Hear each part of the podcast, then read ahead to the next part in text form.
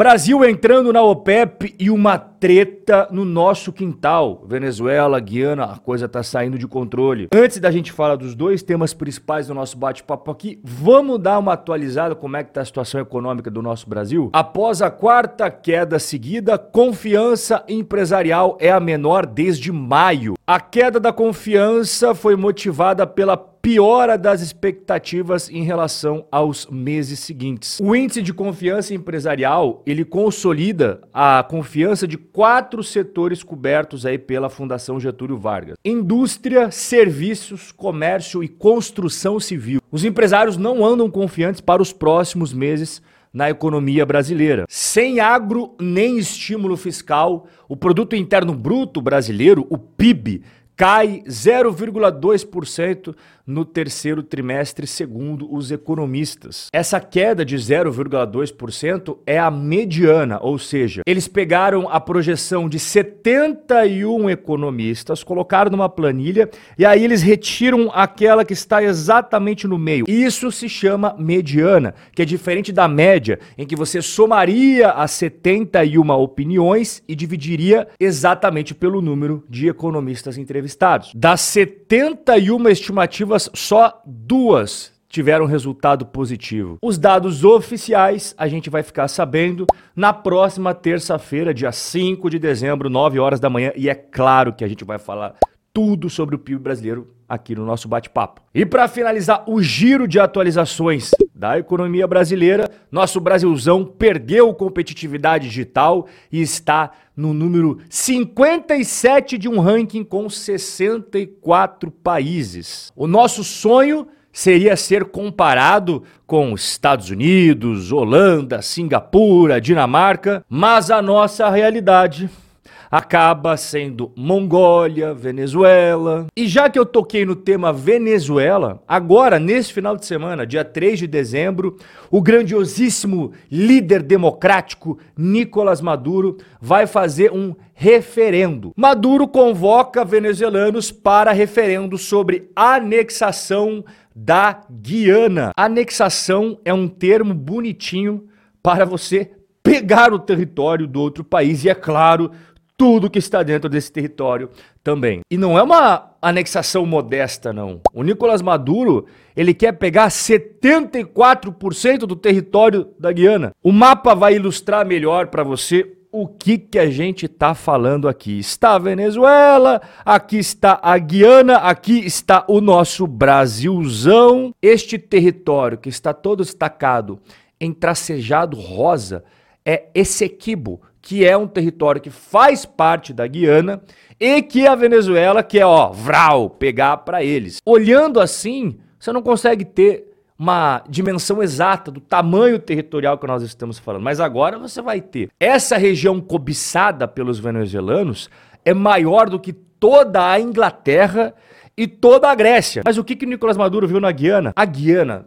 está crescendo sem parar nos últimos anos. Em 2020, ela cresceu 43%. Em 2021, 20%. Ano passado, a economia da Guiana cresceu absurdo 63%. E segundo o FMI, as projeções para esse ano de 2023 é crescer mais 38%. Não existe país no mundo inteiro que está crescendo a sua economia tanto a esse ritmo acelerado como a Guiana. Você sabia disso? E a riqueza da Guiana tem crescido por causa das riquezas naturais que foram descobertas em um passado bem recente ali no país. A estimativa é que a Guiana tenha nada mais, nada menos que 14 bilhões e 800 milhões de barris de petróleo. Esse volume significa 75% da reserva total de petróleo que nós temos no Brasil, mas olha o tamanho da Guiana comparado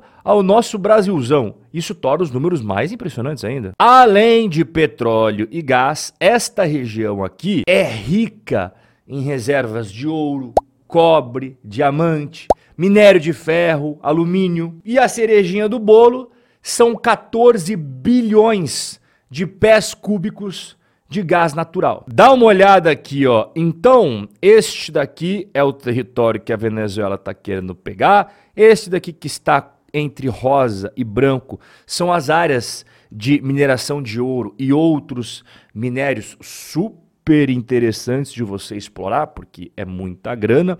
E aqui é o bloco Stabroek, tá vendo aqui, ó, em roxo no Oceano Atlântico. Portanto, você já entendeu, né? O que, que está por trás aqui dos interesses do Nicolás Maduro na Guiana. É tudo isso que eu acabei de explicar para você. Só que como essa treta vai se desenrolar? Justamente aqui na fronteira com o Brasil, nosso país já teve que aumentar a ação militar justamente lá nessa área de tensão entre a Venezuela e a Guiana. Qual que é a missão desse pessoal? É evitar qualquer trânsito de militares venezuelanos pelo território brasileiro. Pô, Robin, mas não é só o pessoal da Venezuela cruzar essa fronteira aqui? Pois é, essa região de Essequibo, ela é culpada por densas florestas. E a região próxima a Pacaraima, em território brasileiro, é a rota mais fácil de acesso justamente à área alvo dessa treta entre Venezuela e Guiana. Os Estados Unidos já tomaram a posição nesse conflito. Vão ajudar a Guiana, inclusive, já enviaram comandantes para organizar a defesa do país que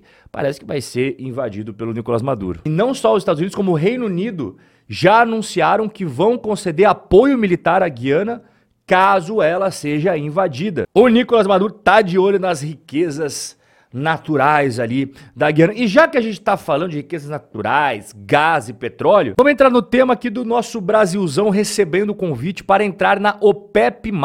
O ministro de Minas e Energia, o Alexandre Silveira, disse nessa última quinta-feira, dia 30 de novembro, que o Lula confirmou a carta de cooperação com o grupo de países produtores de petróleo já a partir de janeiro de 2024. E quais são os países membros da OPEP? São esses que você está vendo que eu estou mostrando aqui: Argélia, Angola, Guiné, Gabão, Irã, Iraque, Kuwait, Líbia, Nigéria, Congo, Arábia Saudita, Emirados Árabes e Venezuela. Esses são os membros da OPEP, mas o Brasil foi convidado para fazer parte da OPEP Plus a OPEP+. Quem faz parte da OPEP+? México, Cazaquistão, Omã, Rússia, Azerbaijão, Malásia, Bahrein, Sudão do Sul, Brunei e Sudão. Quando entra na OPEP+, é na condição de aliado da OPEP. A condição de aliado não faz com que o Brasil seja um integrante permanente do bloco, mas permite que ele participe de reuniões. E aqui que vem o dilema para o governo brasileiro. A OPEP trabalha com redução de cota de produção justamente para controlar, para manipular o preço do petróleo. Só que o governo brasileiro ele ganha cada vez mais com a produção justamente por conta de royalties e dos impostos que incidem sobre o petróleo. E a OPEP ela atua geralmente para reduzir a produção, né? Diminuir a cota. Como que o Brasil resolveria esse dilema? Além do que, tem um segundo ponto aqui, né? O governo atual, o governo Lula, ele tem a bandeira da sustentabilidade, energia limpa e tal. A própria Marina Silva, que faz parte do governo Lula, não é defensora do petróleo. Pelo contrário, esse ano mesmo ela falou que defende o fim das emissões por combustíveis fósseis. A minha opinião é que para saber se isso vai ser bom ou se vai ser ruim para o Brasil, a gente precisa de maiores informações sobre efetivamente o que, que o Brasil vai se comprometer e aquilo que o Brasil não vai praticar caso se torne esse membro da OPEP+. Mas isso não impede a gente de ter um debate aqui embaixo nos comentários. Me conta o que, que você acha, se isso vai ser bom ou se não vai ser bom para o futuro do nosso país. O nosso bate-papo de hoje vai ficando por aqui, mas a gente vai se ver no nosso próximo encontro. Forte abraço e até lá!